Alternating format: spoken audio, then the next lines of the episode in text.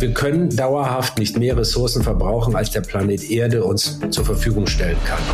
Wir erleben ja auch gerade das größte Artensterben seit dem Verschwinden der Dinosaurier. Ich schätze mal so 150 Arten am Tag verschwinden auf Nimmerwiedersehen. Das sind langfristige Verluste, von denen wir erste schon sehen. Dafür müssen eben auch Lösungen gefunden werden. Und es sind eben wir Menschen, die das System zum Kippen bringen. Daran kann es wissenschaftlich überhaupt keinen Zweifel mehr geben. Wenn wir einmal bei zwei Grad sind, dann greifen möglicherweise Kipppunkte im Erdsystem. Das bedeutet, dass sich die Erderhitzung im Grunde genommen selbst beschleunigt. Die Armen der Welt, die verlieren entweder ihr Zuhause oder ihre Lebensgrundlage. Mit Menschen, der Miserio Podcast mit Jan Malte Andresen. Da sind wir wieder. Äh, kleine Schnapszahlfolge. Äh, Miserior die 22. Also wie die Zeit vergeht. Wir hatten 21 tolle Gesprächspartnerinnen und Gesprächspartner. Äh, jetzt Nummer 22. Und wenn ich euch sage, wer diese Nummer 22 ist, ihr werdet vor Freude gleich mal an die Hausbar gehen und gucken, welches Tröpfchen ihr äh, da noch findet, um auf ihn anzustoßen. Meine Damen und Herren, liebe Hörerinnen und Hörer, hier ist der noch ziemlich frisch gebackene Träger des Verdienstkreuzes am Bande des Verdienstordens der Bundesrepublik Deutschland, der Journalist Journalist, Moderator, Filmemacher, Buchautor, Dirk Steffens. Hallo. Hi. Oder grüß Gott, ne? Du bist in München gerade. Ja, aber ich komme aus Hamburg. Also Moin liegt mir immer noch näher als Servus. So, das ist schön. Moin ist auch meine Sprache und Moin Moin ist Gesabbel. Das sagen wir an dieser Stelle auch gerne nochmal. Es gab dieses Kreuz, ne? Jetzt gerade. Wofür denn? Ja, äh, das ist immer schwierig, wenn man jetzt als Kreuzempfänger, also das Bundesverdienstkreuz, darüber spricht. Also äh, es gibt ja eine Begründung der Jury. Also ich versuche es mal sozusagen. Ich glaube, die fanden ganz in Ordnung, dass sich jemand 30 Jahre lang angestrengt hat, schwere Sachen so zu erklären, dass hier möglichst jeder verstehen kann. Ja. Bekommt man das nach Hause geschickt oder muss man sich einen Frack holen und das irgendwo abholen? Nee, man muss sich das schon abholen. Äh, da gibt's dann aber verschiedene Möglichkeiten. Es gibt entweder so, äh, so äh, Gruppenverleihungen dann beim Bundespräsidenten in Berlin. Oder aber, das war dann mein äh, exklusives Glück, weil ich keine Zeit hatte für den Berlin-Termin, ähm, dass der äh, Kultursenator der Hansestadt Hamburg mich in unserem wunderschönen Rathaus meiner Heimatstadt äh, da ganz exklusiv empfangen hat und mir dieses Ding angeheftet hat. Also eine tolle Sache. Das ja, und hat womit, viel Spaß gemacht. Das glaube ich. Es fühlt sich ja auch so komisch immer. Ich meine, wir reden über Orden. Das ist ja irgendwie etwas, das so aus vergangenen Jahrhunderten. Ich meine, wer, welcher gesunde Mensch hängt sich noch einen Orden um? Aber es ist eben dies der eine andere Orden, finde ich, weil er ein Orden ist, mit dem äh, Bürgerinnen und Bürger ausgezeichnet werden. Also den kann ja jeder, der uns jetzt zuhört und jede, die uns zuhört, ähm, äh, macht irgendwas Schönes. Misior ist ja auch ganz vorne. Also macht irgendwas, äh, von dem andere Menschen denken, das ist doch gut für unsere Gesellschaft und man kann den bekommen. Das ist ja kein Orden für dicke, alte, weiße Männer in Uniformen die äh, die Soldaten in die Schlacht führen. Also diese Art von Orden ist das eben ausgesprochenerweise nicht. Und deshalb äh, kann man hier, ich glaube, also auch Hamburger, äh, den guten alten Brahms zitieren. Also Orden sind mir wurscht, äh, Hauptsache ich bekomme sie. Wunderbar. Und du hast ihn mit Recht bekommen und wie schön, dass du das sagst, dass den eben theoretisch jeder bekommen kann. Vielleicht ja auch Annika Schröder, die ist bei Miserior, die ist unsere Miserior-Frau in dieser Runde. Annika, auch an dich ein herzliches Hallo. Hallo in die Runde. Ist das für dich jetzt Ansporn, also mal darauf hinzuarbeiten, auch den eigenen Verdienstorden zu bekommen? Ich meine, bei dem, was du tust, was ihr tut bei Miserior, wäre es ja vielleicht auch irgendwann mal fällig.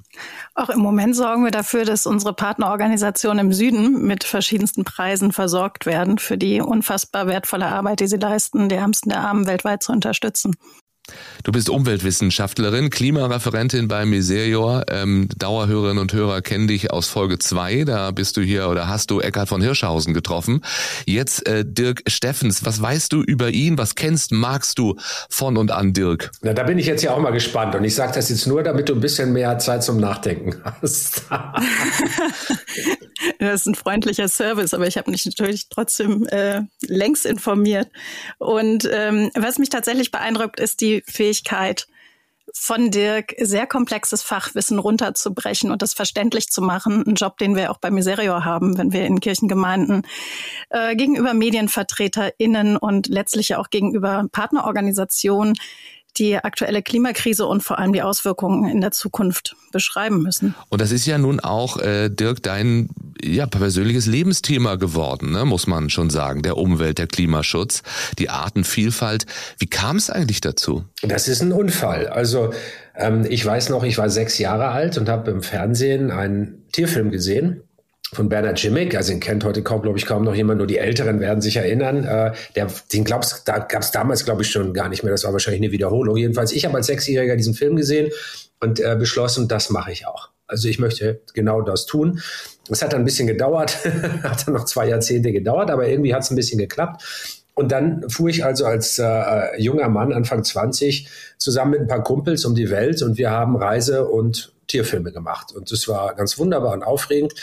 Nur wenn man sein Gehirn mit auf Reisen nimmt, was ja offenbar nicht immer der Fall ist und nicht immer bei allen, aber wenn man sein Gehirn mitreisen lässt, dann fällt einem dann bei diesem Job irgendwann auf, hm, ich erzähle den Leuten die ganze Zeit, wie toll die Löwen Gnus jagen können, wie wunderschön dieses Korallenriff ist und wie faszinierend dieser Regenwald da so äh, in der Gegend rumsteht.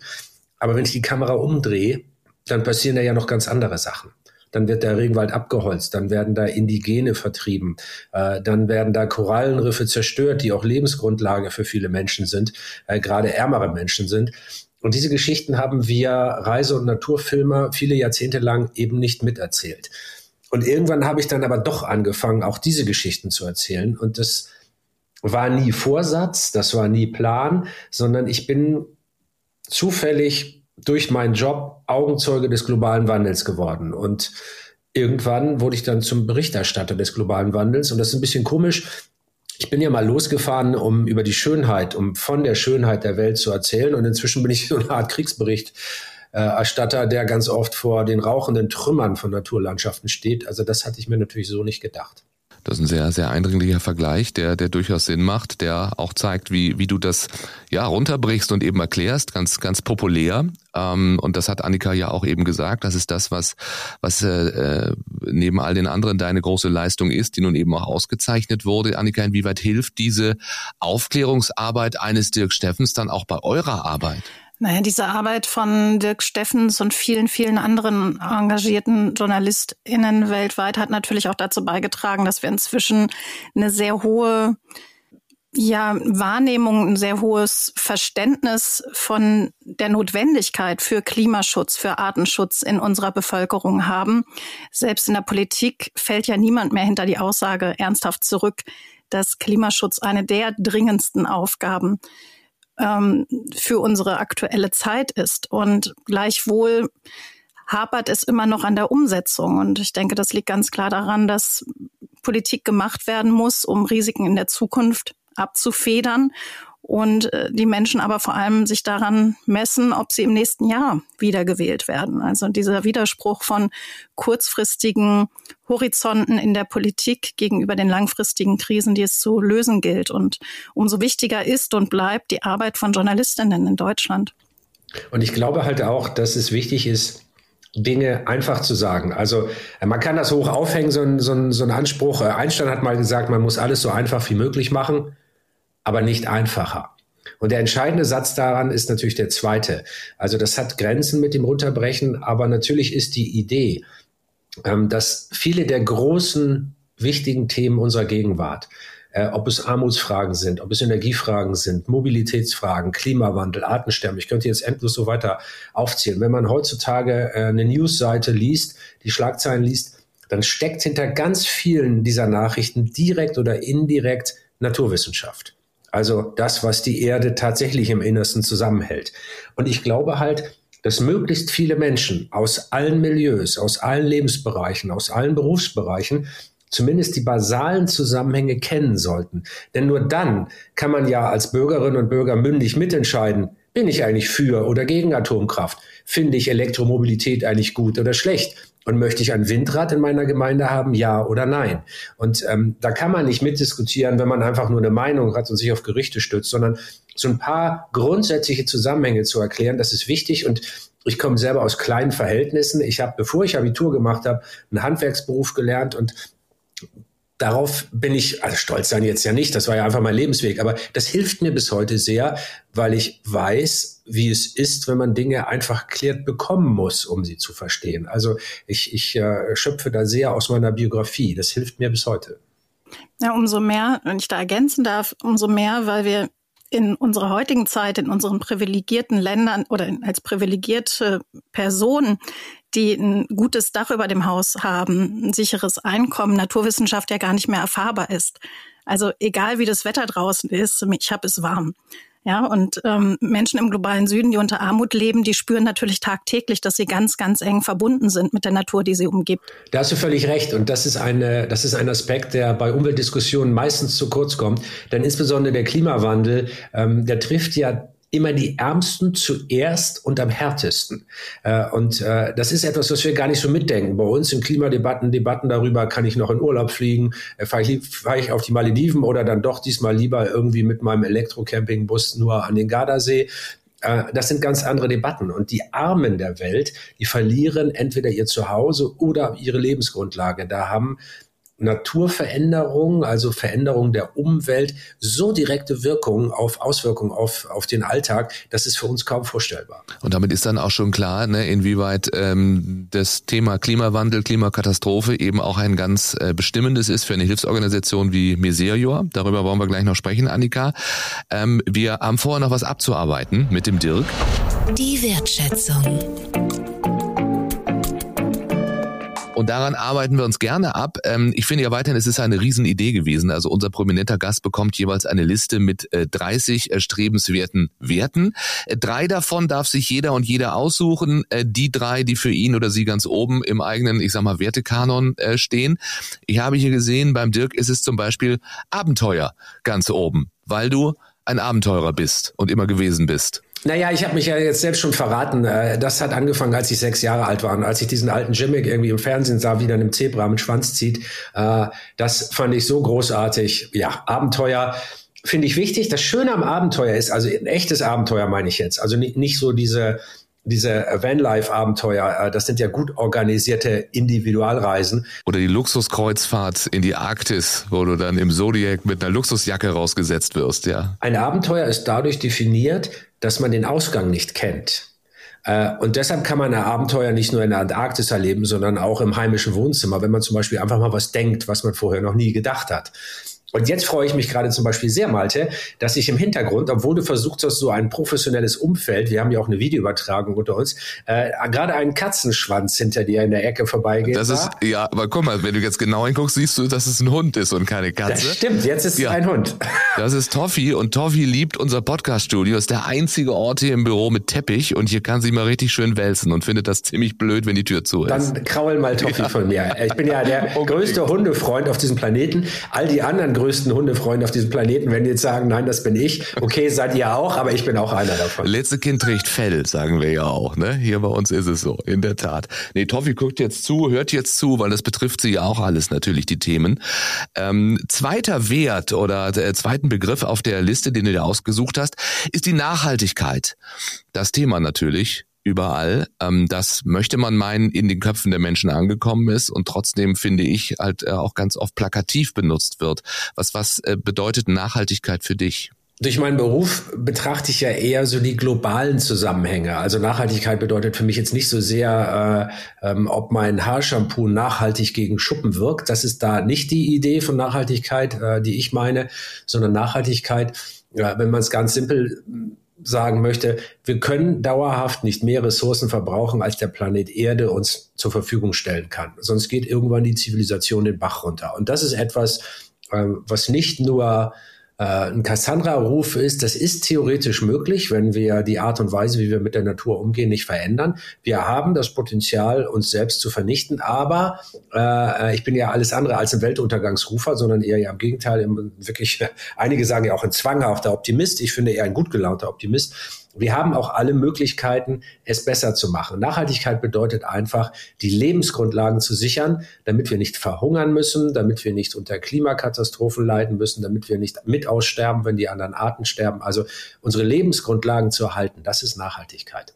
Und dritter Begriff, wir hatten es schon, die Wissenschaft. Ja, ich meine, hey, äh, was kann es Schöneres geben, als wenn man vor einem Wunder steht, das einem das Herz öffnet und dann mal zu überlegen, wie kommt es eigentlich dazu? Und zu verstehen, warum ein Regenbogen am Himmel steht, äh, warum ein Gepard so unglaublich schnell und elegant laufen kann, warum äh, ein Wal so lange die Luft anhalten kann und so tief tauchen kann. Also sich erst wundern und das Herz öffnen und dann die Erklärung dafür suchen, das ist, äh, ich kann mir einfach überhaupt nichts Schöneres vorstellen. Ja, was für eine schöne Erklärung. Allerdings sagt uns die Wissenschaft ja auch Dinge, die nun überhaupt nicht schön sind und äh, über die wir ja auch sprechen wollen. Bleiben wir aber erstmal beim, beim Thema Klima. Wie schlecht steht es um unseren Planeten, hätte ich fast wieder gesagt. Aber wahrscheinlich muss man ja sagen, dem Planeten ist es am Ende äh, herzlich egal. Den wird es noch ein Weilchen länger geben. Aber wie schlecht steht es um uns Menschen und die Tiere? Die Menschenfrage ist die entscheidende. Ähm, es hat ja auch vor 125.000 Jahren schon Menschen gegeben. Also Homo sapiens als Spezies ist so knapp 300.000 Jahre alt. Das heißt, es hat schon damals Zweibeiner gegeben, die man Homo sapiens nennen konnte. Äh, und die haben das damals ja auch überlebt. Warum also ist das so schlimm, kann man sich fragen. Äh, und tatsächlich gab es ja auch Zeiten auf dieser Erde, in denen es viel, viel kälter war oder auch viel, viel wärmer, als es äh, heute ist. Wo ist das Problem? Das Problem ist, es gab keine Zivilisation. Also es gab zum einen nicht acht Milliarden Menschen auf der Erde, sondern nur wenige Millionen. Es gab keine Infrastruktur, es gab äh, keine großen Städte, die nur ein, zwei, drei Meter über Meeresspiegel lagen. Ähm, und Wetterextreme äh, fegten über die menschenleere Savanne und eben nicht über New York City oder Berlin. Und das ist der entscheidende Unterschied. Bei den Maßnahmen und den Schutzmaßnahmen, die getroffen werden müssen, ist es wenn man es mal so sagen will, völlig unerheblich, ob der Klimawandel jetzt natürlich oder menschengemacht ist. Äh, die Folgen zu managen ist ja das Entscheidende. Wie schützen wir Menschen uns vor dem Klimawandel? Scheißegal, wo der herkommt.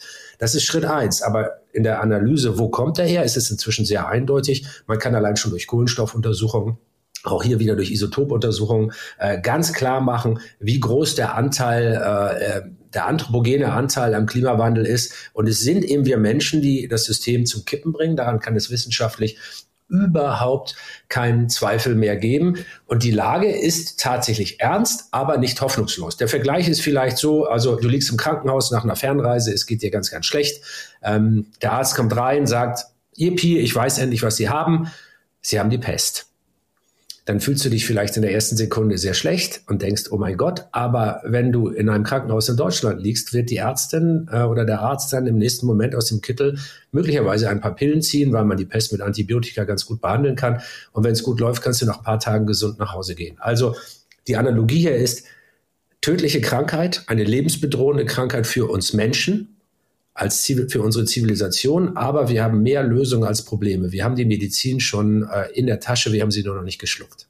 Das macht ja wieder Hoffnung. Auf der anderen Seite gibt es aber Probleme und nicht zu wenige. Und äh, diese Probleme, ja, Annika, was, was könnt ihr tun? Also die, die lindern. Inwieweit spielen Klimafolgen? Spielt die Klimakatastrophe eine Rolle in euren Projekten? Wird wahrscheinlich keines geben, in denen sie keine Rolle spielt, oder? Ja, wir unterstützen ja weit über 2000 Projekte weltweit und ich glaube, es gibt keins, das nicht in irgendeiner Art und Weise betroffen ist durch die Folgen der Erderhitzung.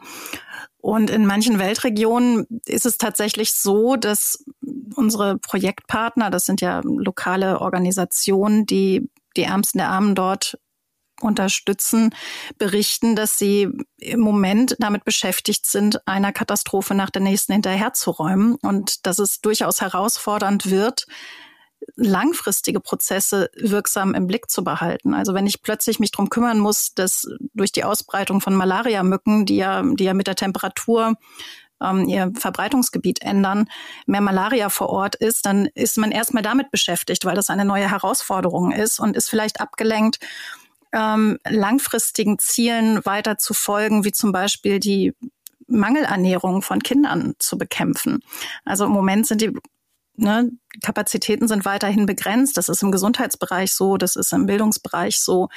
Und ähm, wenn der Kleinbauer eben gerade versucht, neues Saatgut zu züchten, das gut mit Dürre umgehen kann, aber währenddessen zwischen diesen Dürren immer wieder starke Niederschlagsereignisse sind und Überschwemmungen stattfinden, dann überschlagen sich die Ereignisse in einer Art und Weise, dass ja immer wieder von vorne begonnen werden muss. Und gleichwohl sehen wir, dass in den Projekten, die wir unterstützen, die Menschen besser gewappnet sind gegenüber diesen Veränderungen. Wenn ich jetzt den Bereich der Agrarökologie betrachte, wir unterstützen ja in vielen Bereichen Ernährungssicherheit, ein wichtiger Schwerpunkt dabei ähm, Landwirtschaft so aufzustellen, dass sie sehr, sehr vielfältig ist, dass sie ähm, sehr, sehr viele Bäume zum Beispiel zwischen im Feld stehen hat, die dem Boden Schutz bieten, die Schatten spenden, die aber auch bei starkem Niederschlag den Boden schützen, die Häuser schützen gegen starken Wind.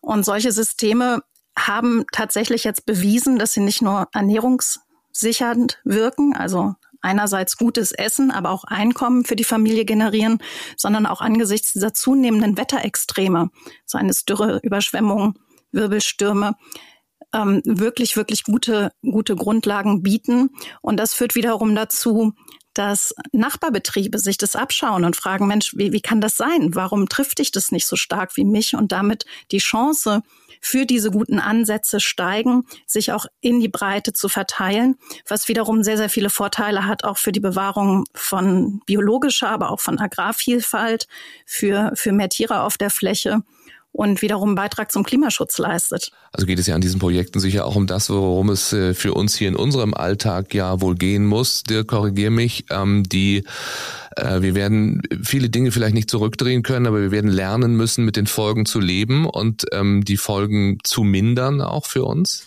Ja, beim Klimawandel müssen wir viel mehr, als wir es bisher getan haben, äh, wenn man so einen martialischen Vergleich mag, einen Zwei-Fronten-Krieg führen. Wir reden ja immer äh, sehr stark darüber, wie kann man den Klimawandel bremsen. Verhindern kann man ihn nicht mehr. Ähm, und äh, meine persönliche Meinung ist auch, dass mit dem 1,5 Grad Ziel, ähm, das Rennen haben wir verloren es geht inzwischen wohl eher darum, schaffen wir es überhaupt, das, äh, die zwei Grad Hürde nicht auch noch zu reißen. Also ähm, da ist schon einiges schiefgelaufen. Aber weil das so ist, müssen wir uns gleichzeitig damit beschäftigen, wie wir unsere Städte, unsere Landwirtschaft, unsere Wälder äh, und alle, alle Strukturen. Annika hat das ja Agroforst, äh, mit, mit Agroforst-Beispielen äh, gerade schon angesprochen. Also Agroforst heißt für alle, die sich da gar nicht auskennen, dass man, dass man nicht eine Monokultur äh, irgendwo hinpflanzt, die besonders anfällig ist. Äh, also ein riesen Maisfeld, ähm, das dann abgeerntet ist, lässt die Erde nackt zurück, äh, frei für Erosion und andere Probleme und schlecht für den Artenschutz. Beim Agroforst geht es darum, verschiedene Nutzpflanzen möglichst clever mit und nebeneinander anzubauen, damit die Natur sehr widerstands, also die, auch die Kulturlandschaft widerstandsfähig ist gegen Schwankungen der Umweltbedingungen. Und die, die Agroforstlandwirtschaft ähm, macht da sehr viel Hoffnung. Da gibt es viele schöne Resultate, die man schon sehen kann. Einige hat ja ein bisschen was beschrieben gerade äh, und die ist eben auch produktiv für die Nahrungsmittelproduktion.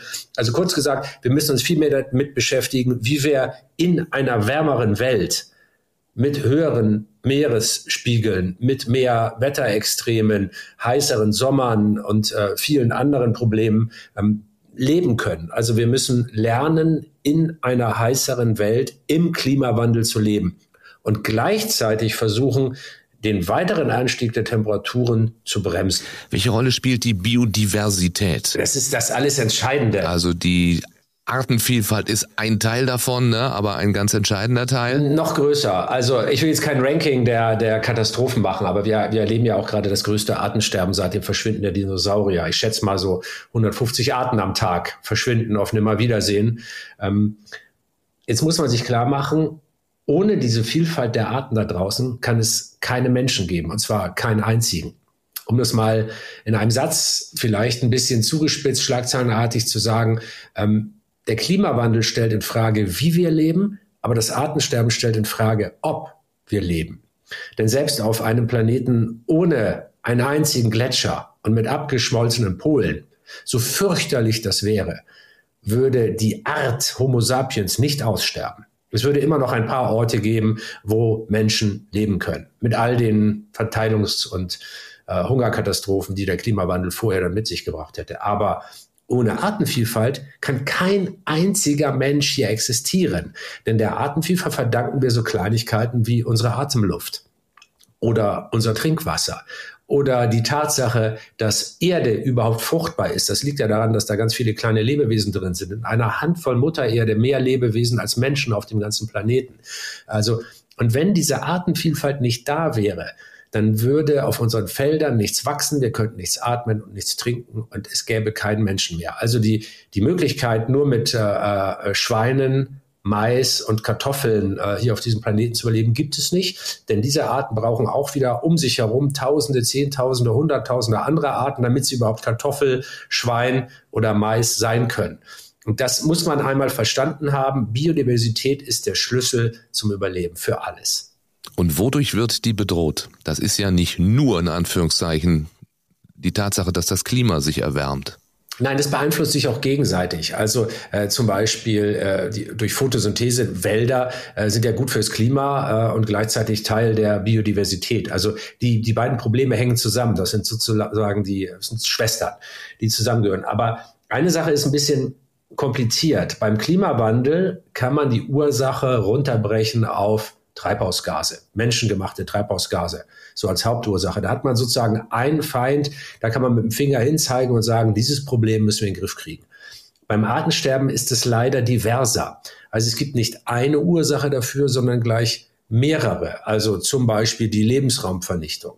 Ähm, äh, auch der Klimawandel hat natürlich einen Effekt aufs Artensterben und auch noch viele andere Faktoren. Und das heißt, wir müssen tatsächlich alle Bereiche der Gesellschaft uns anschauen und uns überlegen, wo können wir uns da so organisieren, dass weniger Arten aussterben, damit wir Menschen auch noch äh, lange weiter hier leben können. Darf ich mal bei den zwei Fronten einhaken, die Dirk eben aufgemacht hat? Also, dass wir einerseits die Treibhausgase runterbringen müssen und gleichzeitig mit den Folgen der Erderhitzung umgehen müssen. Wir nennen das ja in der Klimapolitik Klimaschutz und Klimaanpassung. Und äh, ich möchte um eine dritte Front ergänzen, denn leider ist es inzwischen so, dass aller Klimaschutz und alle Anpassung an die Erderhitzung nicht ausreichen wird, auch wenn wir alle Register ziehen würden und auch die Ärmsten der Armen und ihre Nation die Mittel dafür hätten. Ähm, wir kommen nicht umhin, dass es Schäden und Verluste durch die Klimakrise geben wird. Und das ist inzwischen ganz hoch auf der politischen Agenda, insbesondere der internationalen Klimapolitik gekommen. Und damit verbunden ist auch die Frage, müssen denn die Verursacher der Klimakrise für diese Folgen, für die Schäden auch aufkommen oder nicht mindestens alles dafür tun, dass diese Schäden abgemindert werden? Und da sprechen wir halt ja, Schäden, die man wieder gut machen kann. Wenn eben ein Haus zerstört ist, dann kann man das wieder aufbauen. Aber eben auch langfristige Verluste, wenn wirklich ähm, die Versteppung so weit voranschreitet, dass keine Landwirtschaft mehr möglich ist. In weiten Teilen in Norden Afrikas könnte das bevorstehen. Oder aber ganze Inselstaaten ihr Territorium verlieren, also wirklich ihr gesamtes Staatsgebiet und diese Nation vielleicht als Volk weiterlebt, aber kein Gebiet hat, auf dem es dann weiterleben kann. Das sind langfristige Verluste, von denen wir erste schon sehen. Und ähm, dafür müssen eben auch Lösungen gefunden werden. Und das Ganze wird am Ende überhaupt nur zu managen sein, wenn wir die Klimakrise jetzt massiv begrenzen. Und das heißt nicht nur eine Reduktion von Treibhausgasen, sondern buchstäblich das Ende der Nutzung der fossilen Rohstoffe. Die, Frage ist ja auch, was jeder von uns tun kann. Also ich, die, die, das Ende des, der fossilen Rohstoffe von jetzt auf gleich. Und das ist ja das Ernüchternde. Das werden wir nicht, nicht hinbekommen, oder Dirk? Nein, das werden wir nicht hinbekommen. Und deshalb ist natürlich auch die Hoffnung, wir könnten die 1,5 Grad einhalten, äh, völlig illusorisch. Das ist zwar rein rechnerisch immer noch möglich, ähm, aber auch nur noch knapp.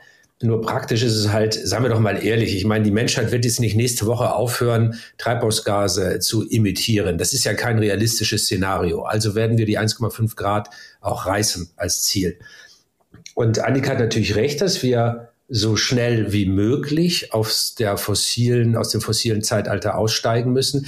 Aber der Streit unter den Menschen, die wirklich Lösungen suchen, geht ja auch eher darum, wie schnell ist es denn möglich? Also ähm, es gibt ja kaum jemanden, der jetzt sagt, nein, äh, wir möchten bis in alle Ewigkeit weiter Öl und Kohle verbrennen. Es geht ja hier ums Tempo. Und das muss ja auch sozial ausgewogen sein. Äh, da muss man wirtschaftliche und politische Aspekte mit einbeziehen. Das ist eine schwierige Nummer, äh, ganz ohne Frage.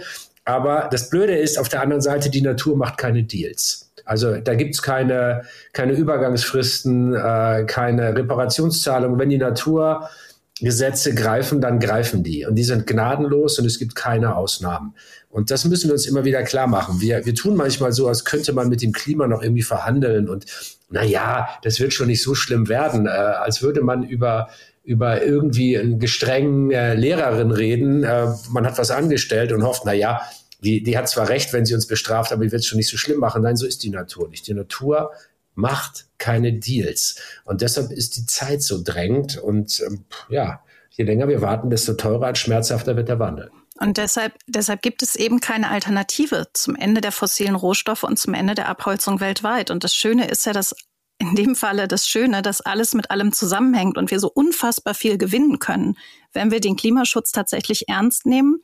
Und da stimme ich dir zu, Dirk, ganz wichtig, sozial gerecht begleiten. Denn wenn wir einmal bei zwei Grad sind, dann greifen möglicherweise Kipppunkte im Erdsystem. Das bedeutet, dass sich die Erderhitzung im Grunde genommen selbst beschleunigt.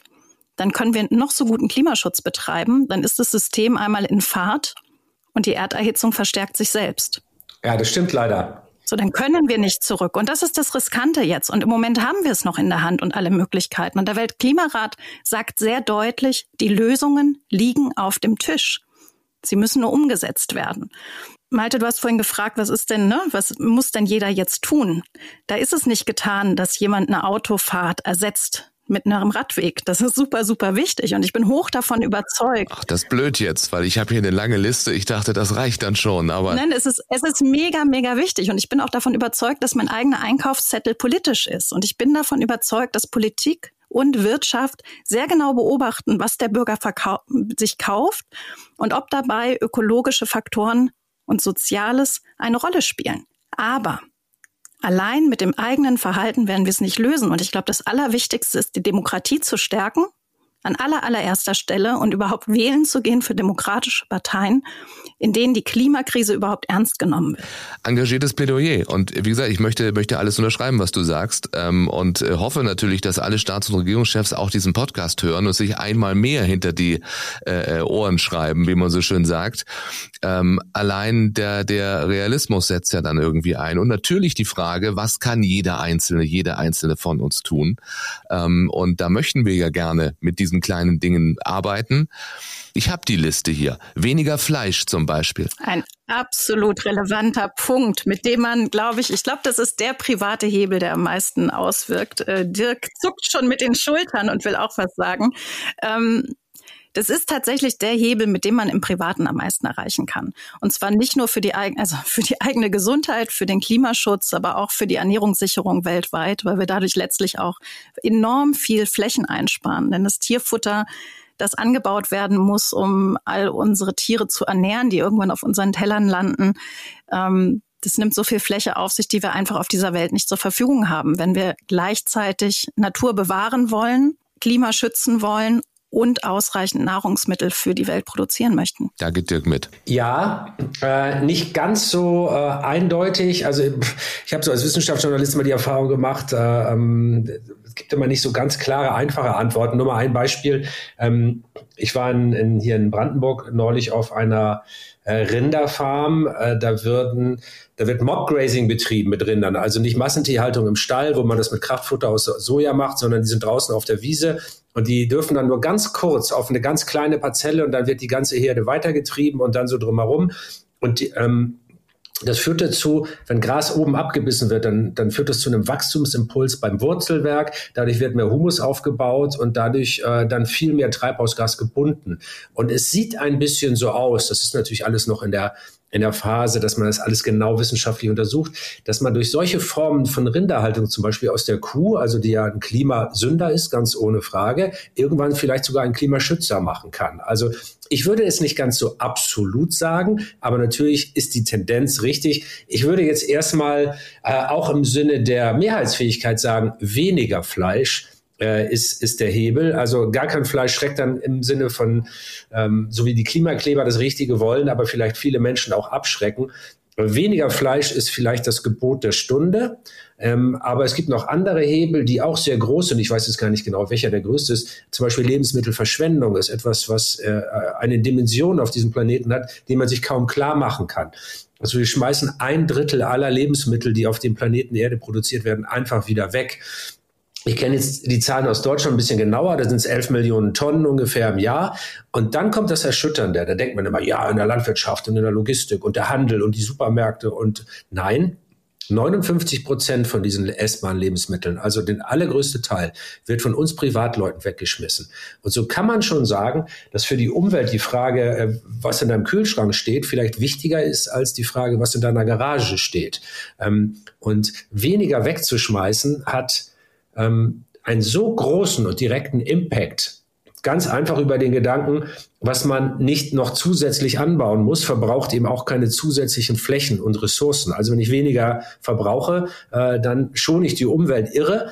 Und das Schöne daran ist, man muss nichts verbieten und auf nichts verzichten, sondern man muss nur ein bisschen klüger einkaufen und seinen Kühlschrank ein bisschen anders managen und hat dann ab morgen früh ohne einen einzigen Cent mehr ausgeben zu müssen, schon wirklich was für die Umwelt getan. Und wenn man sich die Dimensionen anguckt, also allein in Deutschland 11 Millionen Tonnen, dann reden wir nicht über Kleinkram. Ich weiß, sowas fühlt sich immer komisch an. In China geht alle zwei Wochen neues Kohlekraftwerk ans Netz und ich rede darüber, dass man die Marmelade aufbrauchen soll. Äh, ich weiß, dass sich das lächerlich anhört, aber es ist nicht lächerlich, weil in der Summe von acht Milliarden essenden und verbrauchenden Menschen ist das eine Riesenmenge. Und weniger Fleischkonsum, wenn man das auf die ganze Welt äh, anwendet, ist natürlich auch ein Riesenhebel. Und da sieht man, wir haben als Einzelne, als Bürgerinnen und Bürger Mittel in der Hand, für die wir keine andere Partei wählen müssen. Wir brauchen keine neue EU-Verordnung. Wir müssen auf gar nichts warten. Wir können eine Menge selber machen. Das fühlt sich klein an, ist aber viel. Ganz klar, Miserio tritt für weniger Fleisch ein, aus den genannten Gründen. Ähm, gerade im globalen Süden sieht man, dass Weidehaltung, Weideflächen genauso ein wichtiger Kohlenstoffspeicher sind wie Wälder und dass diese Flächen von Gruppen bewirtschaftet sind, die häufig auch marginalisiert sind, also wenig Rechte haben, ähm, das deren ist total Kultur wichtig, nicht wertgeschätzt wird. Ja, genau. Und ähm, wir erleben sogar derzeit, dass unter dem Deckmäntelchen des Klimaschutzes und weniger Fleisch die Rechte von diesen Gruppen, ich spreche von nomadischen Viehhirten, noch weiter eingeschränkt werden und gesagt wird, diese Viehhaltung sei ja schlecht für das Klima.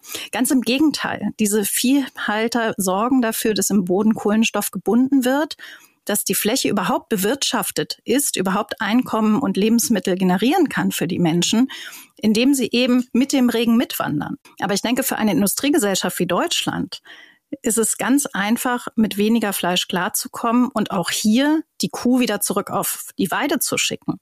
Wir wohnen hier im Eifelvorland. Das ist hier alles umgeben von Weidefläche, umgeben von Hecken.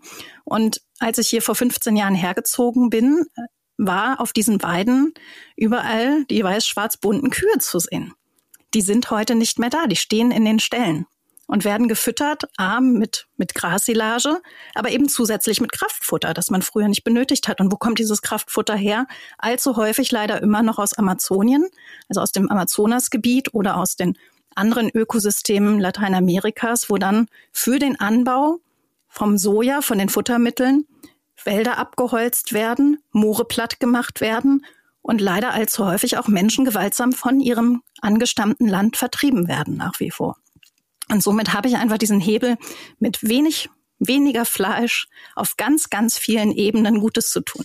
Genau so sieht's aus. Also äh, wir, wir, haben darüber ja sogar einen Film gemacht und, und, ein Buch geschrieben über genau diese Zusammenhänge, die Annika gerade geschildert hat. Manchmal gibt's ja auch einen einfachen Weg. Also für Menschen wie mich, die sich das leisten können. Ich grill ganz gerne mal, aber ich kaufe mir halt eine Bio-Bratwurst. Und ich weiß, in der Bio-Bratwurst steckt kein Soja aus Brasilien. Und das heißt, dass dafür auch keine Indigenen vertrieben oder, ich war ja für meine Recherchen da, auch umgebracht worden sind. Da gehört ja auch Mord leider zum Alltag. Also mir hat äh, mir hat tatsächlich ein, ein, äh, ein, ein indigener ähm, ähm, Menschenrechtsaktivist diesen fürchterlichen Satz ins Mikrofon gesagt, an eurer Bratwurst klebt das Blut meines Volkes. Also äh, das ist äh, so ein schlimmer Satz. Äh, aber man muss sich eben klar machen, wenn ich mir eine Bio-Bratwurst kaufe, ist das nicht so. Also auch ohne Totalverzicht ähm, hat man schon kleine Hebel. Natürlich ist eine Bio-Bratwurst auch immer noch eine Umweltbelastung, aber eben eine kleinere. Und das ist ja schon mal ein erster Schritt. Wir lernen. Und ich möchte noch einmal auf meine Liste. Ich bin hier Verbraucher, ja. Ich bin hier Verbraucher. Ich esse weniger Fleisch. Das ist ein Hebel, habe ich verstanden. Ich schmeiße weniger Lebensmittel weg. Ja, ich habe, sag mal kurz, check. Ja, kein Palmöl, ne? Muss ich drauf achten? Ah, nein, wirklich, nee? nee ah, oh, ach, schon wieder ja, nicht. Ja, weil, weiß, ich habe doch immer dieses Problem mit den einfachen Antworten. Palmöl, der Anbau von Weniger Palm, Palmöl? Ja, das ist gut und vor allen Dingen Palmöl aus möglichst nachhaltigem Anbau. Man muss jetzt wissen, dass die, dass die Ölpalme, also wir brauchen ja Pflanzenfette. Die brauchst du tatsächlich, um Lebensmittel haltbar zu machen und so. Also im, im Supermarkt ist ungefähr die Hälfte der Produkte enthält irgendwie Palmöl. Also so Pflanzenfette.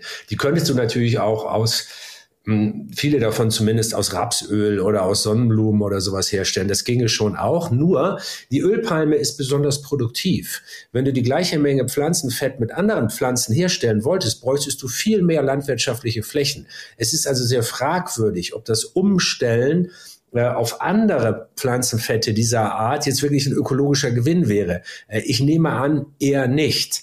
Also ist hier die Lösung nicht kein Palmöl, sondern die Lösung ist, die, die Ölplantagen, also die Palmölplantagen, besser anlegen, nachhaltige Landwirtschaft schaffen, äh, Inseln mit natürlichem Regenwald in der Mitte von diesen Plantagen belassen, damit die Tiere Schutzräume haben und hin und her wandern können. Also äh, das ist erstmal die Grundregel bei allem. Es gibt keine einfachen Antworten, auch nicht beim Palmöl. Okay. Niemals einfach. Ach Antworten. Mensch. Ja, doof. Ach Mensch, aber für nachhaltige Landwirtschaft gibt's tolle Projekte beim Ministerio und viele andere auch. Geräte ausschalten, wenn ich das Haus verlasse, da hat jetzt aber niemand was dagegen. Das bringt schon was, ja, ja. Nicht zu viel Wasser verbrauchen? Auch gut. Also äh, ich meine, zu viel zu verbrauchen ist, ist äh, grundsätzlich bei allem blöd. Biologisch einkaufen? Wer es sich leisten kann, immer. Aber die sollten es auch wirklich machen. Also äh, wir müssen auch aufpassen. Das soziale Argument wird sehr oft missbraucht, um es gegen das Ökologische ins Feld zu führen, was eine total miese Nummer ist. Äh, äh, meistens übrigens von Leuten, die gar nicht so sozial eingestellt sind, die nur keine Lust auf Ökologie haben. äh, und das habe ich schon, das habe ich schon sehr oft erlebt. Ich saß auch mal mit einem ehemaligen Bundeslandwirtschaftsminister in so einer Talkshow. Da muss ich mir dann plötzlich anhören, dass Fleischessen äh, äh, von ganz billigem Fleisch sei ja auch so eine Art Menschenrecht und er wolle doch auf gar keinen Fall, dass sich nur noch die Reichen Fleisch leisten können. Nein, das möchte niemand. Aber wenn man sich in Deutschland mal anguckt, wer isst denn am meisten Fleisch, dann sind das die Ärmsten. Äh, übrigens auch die Milieus, die äh, die größten gesundheitlichen Folgen von Fehlernährung zu tragen haben. Also äh, das muss man eben immer ein bisschen komplexer sehen, ja. Und ganz grundsätzlich überdenken wir unseren Konsum. Und natürlich überall, also, aber Faustregel gesunder Menschenverstand. Dass eine Flugmango von den Philippinen jetzt irgendwie äh, wahrscheinlich nicht so super ist für die Umwelt, dafür muss ich jetzt wirklich kein Buch gelesen haben. Das, das kann sich jeder und jede so vorstellen. Wir wünschen uns allen mehr gesunden Menschenverstand. Wir möchten, dass Annika und ganz Miserior nicht an Engagement nachlässt und wir möchten auch, dass Dirk das Erklären nicht lässt und uns noch viel erklärt und uns viel verstehen lässt. Ich danke euch für diesen äh, ja, Austausch, für, für viel Erklärung, Dirk. Wie gesagt, für deine flammenden Reden, Annika. Wir wollen das alles unterschreiben und hoffen, dass vieles von dem, was du dir auch wünschst, dann bald in Erfüllung geht. Wir haben zum Ende noch den Hebel, mein lieber Dirk. Der Hebel, das ist ja unsere kleine, äh, unser kleiner Traum nochmal zum Schluss, um uns äh, zuversichtlich hier auch rauszulassen. Vielleicht auch nicht so zuversichtlich. Die Frage ist, äh, der sprichwörtliche Hebel, wenn du den umlegst gute Fee kommt und sagt, hier ist der Hebel, was soll sich danach ändern? Was wäre dann auf einmal? Wo würdest du deinen Hebel einsetzen? Man könnte jetzt was sehr Poetisches antworten, was sehr Kluges. Ich sage mal was ganz Prosaisches. Ich würde mir Kostenwahrheit wünschen. Äh, das hört sich komisch an, aber es wäre schön, wenn die Dinge, die wir kaufen und verbrauchen, wirklich das kosten würden, was sie gekostet haben. Und zwar nicht nur die eine Firma, die sie vielleicht hergestellt hat, sondern auch die Umwelt oder vielleicht die Indigenen, die äh, dafür irgendwo einen Preis zahlen mussten, den man nicht abbildet. Ähm, ein Supermarkt in Deutschland hat das schon ein paar Wochen mal probiert für eine Woche mit ein paar Produkten. Dann ist eine Bratwurst zum Beispiel plötzlich doppelt so teuer, weil die Naturzerstörungen mit eingepreist sind, die Folgekosten für Naturzerstörung. Jetzt ist es ja so, wir kaufen Dinge billig ein, müssen dann aber über unsere Steuern, unsere Abwassergebühren und viele andere Kosten, die wir auch zu tragen haben, die Umweltfolgekosten dann doch noch bezahlen, nur indirekt. Und wir spüren nicht, wofür wir das eigentlich bezahlen. Ich weiß ja nicht, wofür meine Steuern verwendet werden. Das sehe ich ja nicht. Es geht ja in diesen großen diffusen Kopf, äh, Topf rein.